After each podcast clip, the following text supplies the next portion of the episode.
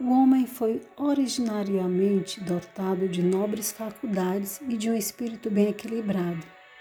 Era um ser perfeito e estava em harmonia com Deus. Mas pela desobediência, suas faculdades foram pervertidas e o egoísmo tomou o lugar do amor.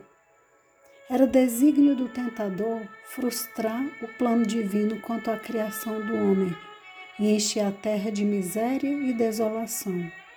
Em seu estado de inocência, mantinha o homem feliz comunhão com aquele em quem estão escondidos todos os tesouros da sabedoria e da ciência.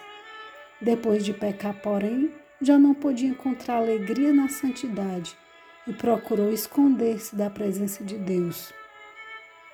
Tal é ainda hoje o estado do coração não convertido. Não está em harmonia com Deus e não encontra prazer na comunhão com Ele. É-nos impossível por nós mesmos escapar ao abismo do pecado em que estamos mergulhados. É preciso um poder que opere interiormente uma nova vida que proceda do alto, antes que os homens possam substituir o pecado pela santidade. Esse poder é Cristo. Sua graça unicamente é que pode avivar as amortecidas faculdades da alma e atraí-las a Deus, a santidade.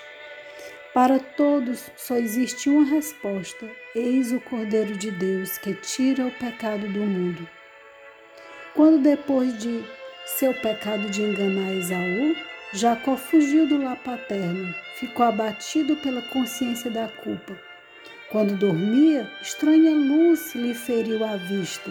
Eis que do plano que estava deitado, amplos e sombreados degraus pareciam erguer-se até as próprias portas do céu, e sobre eles anjos de Deus subiam e desciam enquanto da glória acima ouviu a voz de Deus em uma mensagem de conforto e esperança. Assim foi revelado a Jacó o que lhe podia satisfazer a necessidade e anseios da alma, um Salvador. A mística escada de seu sonho representava Jesus, o único meio de comunicação entre Deus e o homem. Apostatando o homem, alienou-se de Deus a terra foi separada do céu.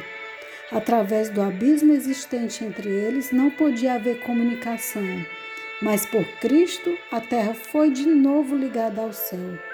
Com seus próprios méritos, Cristo lançou uma ponte através do abismo que o pecado cavara, de maneira que os anjos ministradores podem manter comunhão com o homem. Cristo une o homem caído em sua fraqueza e desamparo à fonte de infinito poder. A única senda que conduz a Deus é Cristo. O coração de Deus anseia por seus filhos terrestres com amor mais forte que a morte.